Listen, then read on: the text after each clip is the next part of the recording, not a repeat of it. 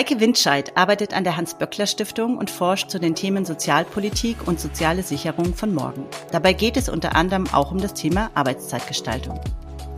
Wir sprechen heute über Arbeitszeitkonzepte an einem Arbeitnehmermarkt und warum Arbeitszeitverkürzungen aus wissenschaftlicher Sicht ein probates Mittel gegen den Fachkräftemangel zu sein scheinen. Hallo Eike, schön, dass du da bist. Hallo Johanna, vielen Dank für die Einladung. Ja, danke, dass du dir die Zeit genommen hast. Wir haben uns ja kennengelernt. Ich habe einen ganz spannenden Vortrag von dir gehört zum Thema ja Fachkräftemangel und, und Arbeitszeitverkürzung. Wie passt das zusammen und passt das zusammen? Und wenn ja, was muss dafür passieren? Und ähm, ja, dann habe ich dich eingeladen und du hast zugesagt. Darüber habe ich mich sehr gefreut. Und ich mich über die Einladung. Ja, Eike, erstmal vielleicht ein bisschen was zu dir. Ich habe ja schon im Intro erzählt, du forschst zum Thema Sozial Politik, soziale Sicherung, ähm, Arbeitszeitkonzepte. Ähm, was interessiert dich dran und wie bist du dazu gekommen? Ja, ich bin von Haus aus Sozialwissenschaftler und ähm, habe mich eigentlich relativ früh für dieses Thema Arbeit interessiert, weil Arbeit in unserer Gesellschaft so einen zentralen Stellenwert einnimmt. Also ich meine, ähm, üblicherweise bestreiten Menschen ihren Lebensunterhalt ähm, über Erwerbsarbeit oder eben über Arbeitstätigkeiten. Und ähm, da sind wir relativ schnell, äh, wenn wir über Arbeit sprechen, auch bei Sozialpolitik, weil bei Sozialpolitik geht es darum, ähm, Lebensrisiken und dann auch existenzielle Risiken abzusichern und dann gewissermaßen zu sagen, okay, was passiert eigentlich, wenn wir nicht mehr arbeiten können? Vielleicht aus Gründen des Alters, aus Gründen von Krankheit, aus Gründen von Sorgeverpflichtungen und so. Ähm, wie können wir sozusagen diese Lebensphasen gut absichern? Und dann sind wir schnell in dieser Sozialversicherungswelt beispielsweise. Ähm, und das hat mich sehr interessiert, ähm, eben aus Sicht dieser von der Arbeit herkommt, äh, dann zu gucken, was passiert eigentlich, wenn wir möglicherweise mal nicht mehr arbeiten können und wie können wir diese Phasen gut absichern. Jetzt hast du es ja gerade schon gesagt, ähm, ja, äh, nicht mehr arbeiten können oder weniger arbeiten können, ist ja eines der großen Themen, mit denen wir uns hier beim, beim im Führen und Teilzeit-Podcast auch beschäftigen. Es geht eben um Teilzeitbeschäftigung, die Frage, ja, was bedeutet das eigentlich für uns, für die Gesellschaft, für die Leute, die es tun? Und auf der anderen Seite auch, ähm, wir sehen eben jetzt ähm, dass wir auf einen ganz klaren Arbeitnehmermarkt zusteuern. Wir haben mit der Verrentung der Babygeneration in den 2030er Jahren, die eben jetzt als nächstes ansteht, eine weitere Verschärfung zu erwarten. Mhm. Ähm, und auch in manchen Branchen ist es ja heute schon deutlich spürbar. Denken wir mal an Pflege. Mir fällt da ganz spontan der, der Erzieher, das Thema Erzieher ein. Ja. Also das Thema ist ja da. Ähm, nicht einig sind sich die Parteien und auch gesellschaftliche Gruppen ja aber darüber, wie eigentlich der Umgang damit aussehen muss. Also was muss denn jetzt passieren, damit wir dieses Problem als Gesellschaft ähm, lösen? Und die eine Seite, da gibt es so ein bisschen die eine Partei oder die eine, die eine, die eine Gruppen, die sagen, ja, wir brauchen mehr Bock auf Arbeit, wir brauchen eine 42-Stunden-Woche, wir mhm. müssen so ohne, ohne Fleiß kein Preis, ja. Also so einmal diese Seite und auf der anderen Seite gibt's eben den ganz klaren Trend, ja, hin zur Vier-Tage-Woche. Es gibt ganz deutlich, gibt's ja auch ganz viele Studien dazu, die Umfragen, die sagen, Menschen wollen äh, weniger arbeiten. Also der Wunsch nach einer Arbeitszeitverkürzung ist an vielen, in vielen also bei vielen Personengruppen da, denken wir an Eltern, denken wir an Pflegende, aber auch die, die jungen, jüngeren Mitarbeitenden, also die berühmte Gen Z und Co. Und ähm, ja, das war jetzt quasi viel sozusagen erstmal Vorrede, aber wie sieht denn dein wissenschaftlicher Blick auf diesen großen Themenkomplex aus? Mhm. Ja, dazu weiß man tatsächlich recht viel. Also das mag ähm, vielleicht jetzt den, die ein oder andere überraschen. Man weiß recht viel und man weiß auch schon ziemlich lange recht viel. Ähm, das eine ist eben das, was du angesprochen hast, diese Frage, ob eine generelle Arbeitszeitverlängerung, was zum Beispiel die Wochenarbeitszeit äh, angeht oder auch das Renteneintrittsalter angeht, äh, eine gute Idee ist. Und da muss man nach allem, was wir also an wissenschaftlicher Evidenz vorliegen haben, klar sagen, das ist sehr, sehr problematisch. Und ich möchte jetzt einfach nur mal drei exemplarische ähm, Sachverhalte oder Aspekte, die damit in Zusammenhang stehen, rausgreifen. Das eine ist, dass lange Arbeitszeiten insbesondere auf Dauer hochbelastend sind. Also wir steuern dadurch äh, tendenziell eher in hohe Krankenstände rein. Die sind aktuell schon auf einem Höchststand, aber wenn wir jetzt sozusagen anfangen, ähm, Wochenarbeitszeiten, tägliche Arbeitszeiten, Wochenarbeitszeiten auszuweiten, ähm, dann würden wir sozusagen da äh, in eine Verschärfung und langfristig auch was Lebensarbeitszeiten angeht, in eine massive Verschärfung ähm, von, von krankheitsbedingten Ausfällen reinsteuern. Das würde so einem Fachkräftemangel jetzt, sage ich mal, nicht so richtig abhelfen. Zweiter Punkt ist, lange Arbeitszeiten sind ungünstig für Menschen mit Sorgeverpflichtung, also zum Beispiel Eltern, pflegende Angehörige, bei denen gerade Vereinbarkeitsthemen nicht erleichtert werden, sondern erschwert werden. Man hat also weniger Zeit möglicherweise am Tag oder nur ganz bestimmte Zeitfenster, ähm, die da zur Verfügung stehen. Aber gerade in dieser Gruppe eigentlich, gerade auch bei Eltern und dann auch bei ähm, Müttern, die gerne häufiger mehr äh, Stunden arbeiten würden, da besteht ein hohes Erwerbspotenzial. Also dass man über attraktivere und auch vereinbarkeitsgerechtere Arbeitszeiten eigentlich gut aktivieren könnte. Und da sind lange Arbeitszeiten eher kein gutes Mittel sozusagen oder laufen dem ähm, gewissermaßen entgegen. Und ein dritter Aspekt, und der ist auch gar nicht so, so unwichtig, lange Arbeitszeiten führen auch dazu, dass man weniger Zeit für sich selbst hat. Also wo man vielleicht auch mal nicht ähm, einer Sorgeverpflichtung nachgehen muss, wo man vielleicht Hobbys äh, oder auch äh, Ehrenämter ausüben kann. Also einfach auch mal was anderes macht, ähm, äh, als einer Erwerbsarbeit nachgehen oder eben eine Sorgearbeit verrichten. Dass man auch tatsächlich mal äh, was für die individuelle Regeneration beispielsweise tun kann oder auch Zeit hat, äh, um was Neues zu lernen. Und das vielleicht nur am Rande, gerade jetzt so in Zeiten einer offenbar erstarkenden politischen Rechten, äh, bräuchten wir eigentlich viel mehr Zeit äh, auch für zivilgesellschaftliches Engagement, aber das vielleicht nochmal so hm. äh, am Rande. Das ist dieser eine Komplex, glaube ich, diese Arbeitszeitverlängerung, die man äh, wirklich ähm, sehr kritisch sehen muss. Und da wissen wir viel aus der arbeitswissenschaftlichen Forschung und die ist zum Teil schon ähm, ja 80, 90 sogar über 100 Jahre alt zum Teil, ähm, wo wir viel hm, aus verschiedenen Arbeitszeitkonstellationen und Experimenten wissen. Gesicherte arbeitswissenschaftliche Erkenntnis eigentlich. Was wir aus der Forschung auch wissen ist, dass es angesichts einer knappen Fachkräftesituation eigentlich Arbeitszeitarrangements braucht, die lebensphasenspezifischen Bedürfnissen von Beschäftigten gerecht werden. Und die also auf diese Art und Weise ähm, einen Beitrag zu einer attraktiven Gestaltung von Arbeitsbedingungen insgesamt leisten können. Also wir sprechen ja immer über Arbeitszeiten, aber die sind ja gewissermaßen nur ein Teil von Arbeitsbedingungen insgesamt. Die müssen wir also im Zusammenhang sehen, auch mit der Bezahlung beispielsweise, mit den Belastungen, äh, mit der Verteilung von Arbeitsaufgaben, mit Lern- und Entwicklungschancen äh, in Arbeit, also kann ich in den Betrieb aufsteigen in der Tätigkeit, äh, habe ich da Karriereoptionen und so weiter. Das ganze Bild ja zusammen gesehen oder in der Gesamtheit so ein Paket, ähm, was attraktive Arbeitsbedingungen ausmacht und die Arbeitszeitgestaltung ist da also ein wichtiger Faktor. Und da brauchen wir eben, was wir aus verschiedenen Befragungen wissen, was wir auch aus verschiedenen Evaluationsstudien wissen, ähm, also eine lebensphasengerechte Arbeitszeitgestaltung. Und könnte da Arbeitszeitverkürzung eine Option sein, zum Beispiel in Form einer Vier-Tage-Woche, die du angesprochen hast? Und da müssen wir auf Grundlage der wissenschaftlichen Evidenz, die dazu vorliegt, sagen, im Grundsatz ja. Mhm. Denn die Vier-Tage-Woche kann ein mögliches Instrument von vereinbarkeits- und alternsgerechten Arbeitszeiten sein. Sie beinhaltet nämlich das Potenzial, die Erwerbsbeteiligung unter Menschen mit Sorgeverpflichtung zu erhöhen. Eltern, und ich hatte es angesprochen, hier insbesondere Mütter sowie pflegende Angehörige, also größere Anreize zu bieten, ähm, äh, in, in Erwerbstätigkeit überhaupt einzusteigen, ähm, durch mehr freie Tage äh, oder freie Zeiten in der Woche, ähm, die zum Teil ja auch individuell bestimmt werden können, ähm, die partnerschaftliche Sorgearbeitsverteilung gerechter zu gestalten oder gerechter aufzuteilen, ein familiengerechtes Arbeiten einfach zu ermöglichen, von dem wir auch beispielsweise wissen, ähm, dass Vorschläge dazu vorliegen, naja, man kann ja auch äh, zum Beispiel irgendwie am Tag, Tag über irgendwie Sorgearbeit verrichten und zum Beispiel irgendwie Kinder äh, von Schule abholen, zum Sport bringen und so weiter und dann diese Zeiten am Abend nachholen.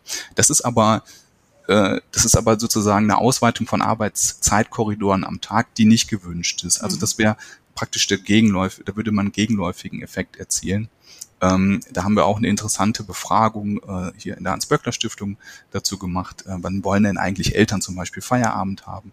Und da ist diese Zeit am Abend auch häufig eine Familienzeit ähm, oder auch eine sozial wertvolle Zeit, wo es nicht darum geht zu sagen, ah, dann setze ich mich nochmal an den PC und arbeite jetzt die Zeit, die ich am Tag für Sorgearbeit gebraucht habe, nochmal nach. Wir brauchen also real freie Zeit äh, für Eltern, damit sozusagen das attraktive Arbeitszeitbedingungen äh, für sie sind.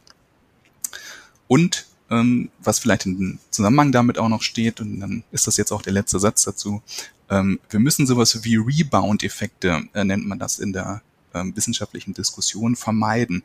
Rebound-Effekte stellen sich dann ein, wenn wir sozusagen Arbeitszeitkorridore freiräumen. Ich hatte das vorhin schon mal angedeutet, äh, wo man sagt, du kriegst jetzt ein oder zwei Stunden Zeit am Tag, dann kannst du gewissermaßen da deine Sorgearbeit äh, verrichten und dann arbeitest du später diese, diese Zeit nach. Wir haben das Problem, dass diese Zeiten äh, in diesen Zeiten ein extrem hoher Druck herrscht, also für die Leute. Dann müssen sie sehr energieintensiv, sehr ressourcenreich dort äh, ihre Aufgaben, die mit Sorgearbeit in Zusammenhang stehen, abarbeiten. Ähm, und das ist sozusagen ähm, nicht nur der individuellen Regeneration nicht zuträglich, weil Leute dann nochmal stärker unter Stress stehen, äh, sondern auch beispielsweise äh, für den ökologischen Fußabdruck gar nicht sinnvoll ist, weil wir dann solche Sachverhalte haben wie, ich fahre mal schnell die Kinder mit dem Auto äh, zum Sport oder so, ja. anstatt beispielsweise, wenn mehr freie Zeit zur Verfügung stünde, vielleicht den öffentlichen Nahverkehr dafür zu nutzen. Also wir müssen aufpassen gewissermaßen, wie wir Arbeitszeit diskutieren, wie wir die Arbeitszeiten am Tag verteilen, damit wir nicht in solche Rebound-Effekte, wo der Bumerang-Effekt einsetzt und sozusagen die guten Effekte, die wir damit verbinden, eigentlich äh, konterkariert werden, äh, da hineinsteuern, sondern wir brauchen real freie Zeit und das könnte beispielsweise mit so einer Vier-Tage-Woche gelingen. Also super spannend ist, dass du ganz, ganz viele Themen aufgemacht. Ich fange mal vorne an. Also die, die, die, die Grundfrage war ja sozusagen, also was ist denn jetzt der richtige Weg? Ja, ist mhm. der richtige Weg zu sagen Arbeitszeiterhöhung oder ist Arbeitszeitverkürzung der Weg, den der, der aus wissenschaftlicher Sinn, äh, Sicht Sinn macht? Und da habe ich jetzt ganz klar bei dir herausgehört, na ja, es gibt ganz klare wissenschaftliche Evidenz für den Weg der Arbeitszeitverkürzung. Ähm, und äh, du hast über lebensphasenorientierte ähm, Arbeitszeit oder Personalpolitik gesprochen. Was ist denn deiner vielleicht auch persönlichen Meinung nach oder vielleicht gibt es dazu ja auch Forschungsergebnisse, denn dann der Grund dafür, dass in der öffentlichen Diskussion ja die die andere Meinung sehr stark vertreten wird. Also so wie du es jetzt äh, berichtest, mhm. ist ja eigentlich klingt es relativ klar so, naja, okay, wenn man in die in die Forschung schaut, dann ist eine Arbeitszeiterhöhung nicht der Weg, ja? Warum mhm. wird der dann trotzdem so massiv eingefordert von einigen Gruppen? Ja, ähm, das eine ist, glaube ich, dass es politische Forderungen sind. Also wir haben es durchaus mit verschiedenen Lagern zu tun, ähm, die sich dort gegenüberstehen. Es hat immer was mit Aushandlungen zu tun. Es geht also da ähm, drum, wer durchsetzungsfähig ist und dann mhm. hat man politische Standpunkte, auf denen man steht. Das ist, denke ich, das eine. Das zweite ist ähm, sozusagen, dass es augenscheinlich natürlich erstmal ein Vorteil ist zu sagen, ähm, oder vorteilhaft klingt zu sagen, wir wollen eigentlich Arbeitszeiten ausweiten, äh, um sozusagen Produktivitätslücken zu füllen, um sozusagen Fachkräftemangel aufzufangen. Äh, also das hört sich ja auch erstmal total logisch an ja. ähm, und, äh, und total sinnvoll. Wenn man aber genauer hinschaut, ähm, äh, sozusagen und sich auch ja eben die Evidenz, die wir dazu vorliegen haben, aus vergangenen Jahrzehnten und so weiter, wo man auch experimentiert hat dazu, ähm, dann müssen wir sagen, dass es sehr kleine ähm, ja, oder nicht kleine, aber doch die Details sind, die am Ende in ihrer Gesamtheit diese augenscheinlichen positiven Vorteile äh, also überwiegen und dann muss man sagen, dass diese Arbeitszeitverlängerung keine gute Idee ist. Also ein Beispiel ist die Anfälligkeit ähm, für Fehler und Unfälle, je länger die tägliche Arbeitszeit ist. Also wir wissen alles über acht Stunden.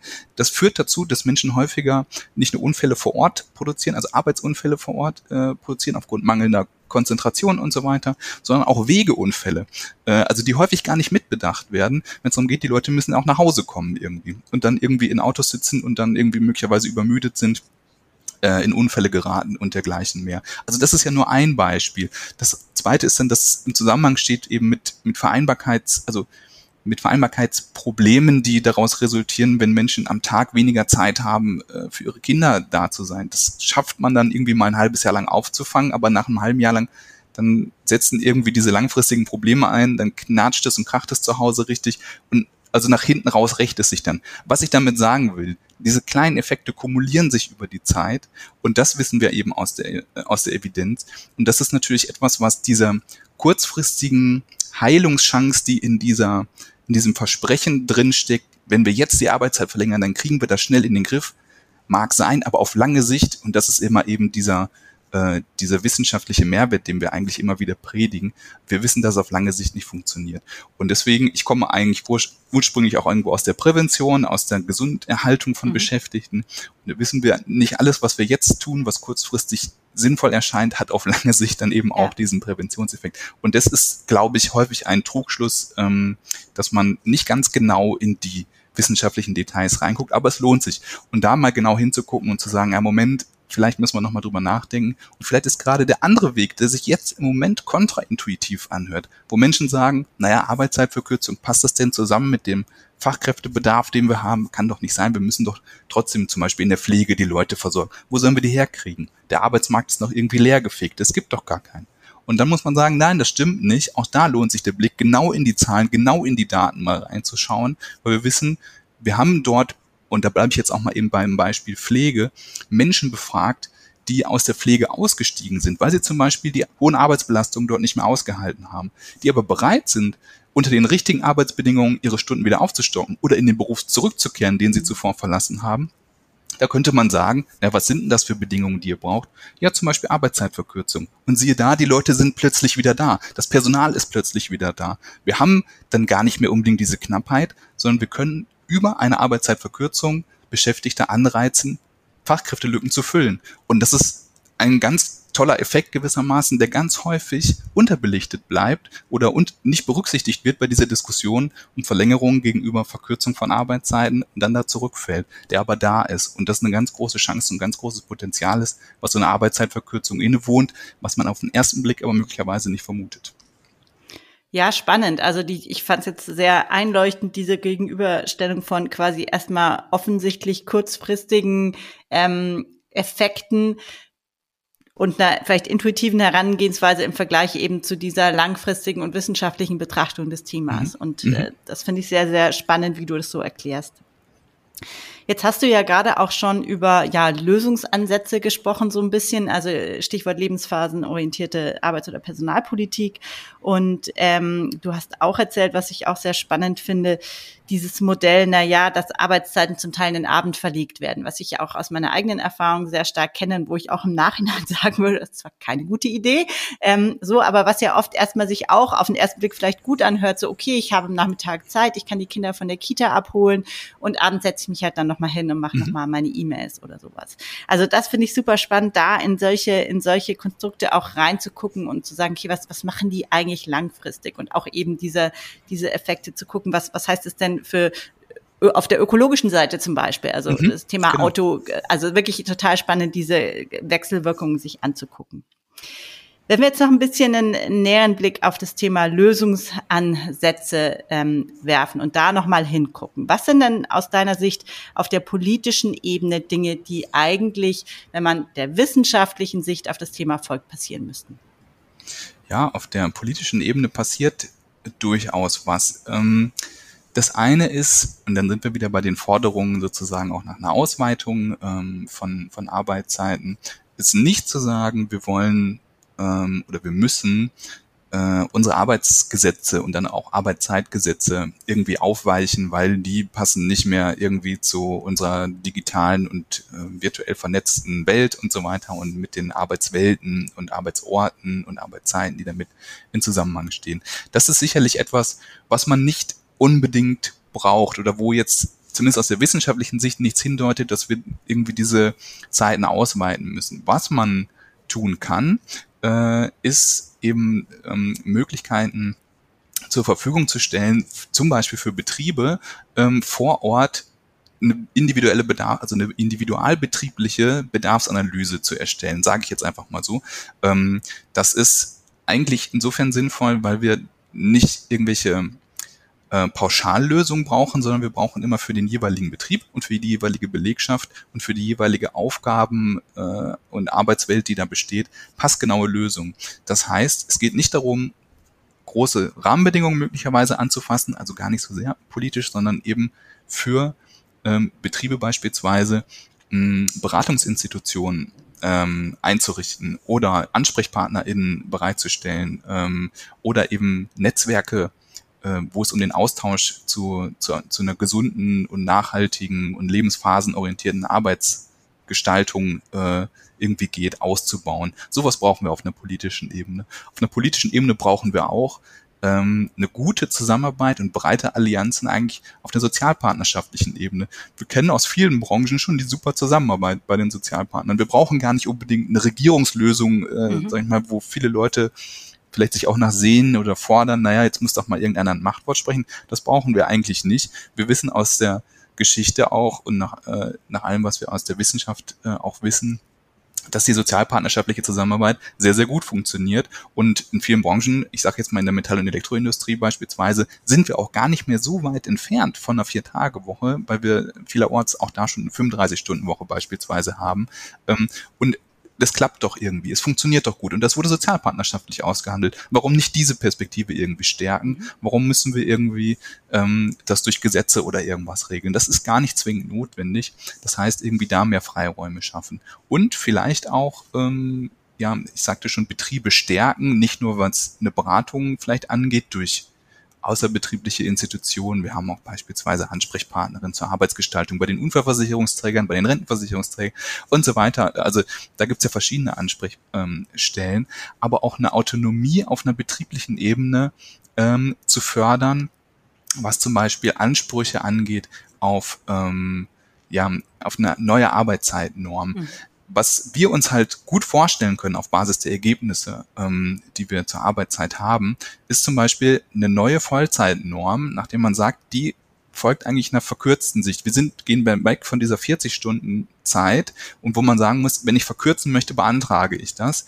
sondern wir wollen eigentlich oder würden sagen oder dafür plädieren, kann man nicht eine Norm schaffen, nach der man eine Verlängerung beantragt, weil es gibt ja Leute, die sagen, ich möchte so gerne arbeiten, ich möchte gar nicht weniger arbeiten, Arbeitszeitverkürzung kommt für mich gar nicht in Frage, ich liebe einfach meinen Job. Ja, diese Leute, die sollen auch gar nicht darin gehindert werden, gewissermaßen ihren Job nachzugehen. Sie können es ja tun, aber bei einer neuen Vollzeitnorm, die einer kürzeren Wochenarbeitszeit folgt, ähm, wäre ja immer noch die Möglichkeit, über so eine Opt-out-Regelung zu sagen, nein, möchte ich nicht, ich beantrage eine längere Arbeitszeit. Aber dann hätte man die Rechtfertigungsordnung umgedreht gewissermaßen und dann wäre Teilzeit also nicht so stigmatisiert, ähm, voll, also Teilzeit nach der jetzigen Vollzeitnorm ähm, nicht so stigmatisiert.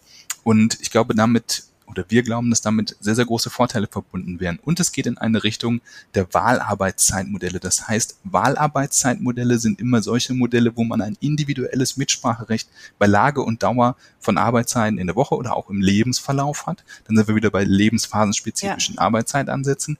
Und das könnte eben bei so einer verkürzten Vollzeitnorm der Fall, der Fall sein, wo Menschen eben selber bestimmen, möchte ich kürzer oder länger arbeiten. Aber nicht sagen, wir arbeiten so lange und wenn ich kürzer arbeiten möchte, dann muss ich das hier erstmal irgendwie irgendwie langwierig bürokratisch beantragen, sondern das irgendwie zu vereinfachen, das würde große Vorteile bringen. Also jetzt sagst du ja quasi, eigentlich ist schon schon viel da, also es könnte viel mehr schon passieren. Ähm, super interessant finde ich auch die Idee dieser verkürzten äh, Vollzeitnorm, die dann nach oben quasi ausgeweitet werden kann, weil was du gesagt hast, ist, du hast den Begriff Stigmati Stigmatisierung auch verwendet. Es ist ja immer noch ein ein Thema in vielen äh, Kulturen und Kontexten ist das Thema Teilzeit, gerade wenn es um Führung, um Karriere geht, ja. immer noch ähm, schwer belastet, muss man einfach mhm. sagen.